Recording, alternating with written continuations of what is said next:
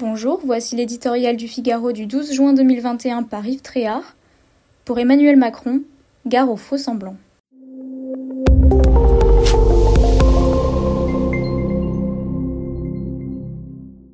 L'omniprésence présidentielle dans l'actualité est presque devenue un usage républicain.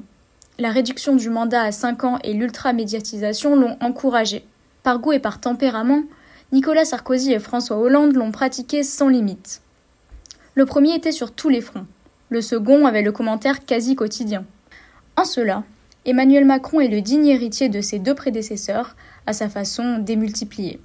Ainsi, jeudi a-t-il inauguré l'hôtel de la Marine à Paris dans la matinée, puis déjeuné avec l'équipe de France de football à Clairefontaine, avant d'annoncer dans la soirée un allègement de notre présence militaire au Sahel. Trois messages de nature différente en une même journée, mais pour une unique intention, politique, bien sûr. À moins d'un an de la présidentielle, celle-ci est assez simple à deviner.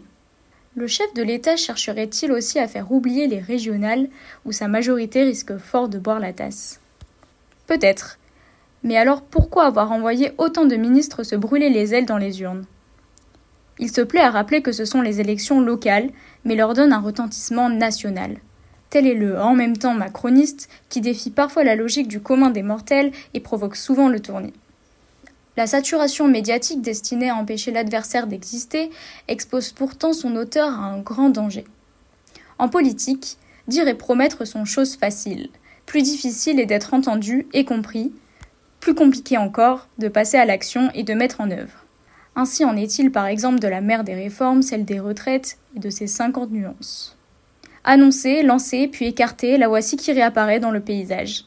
Si l'opération ne vise qu'à occuper le terrain, à amuser la galerie, elle divisera inutilement le pays.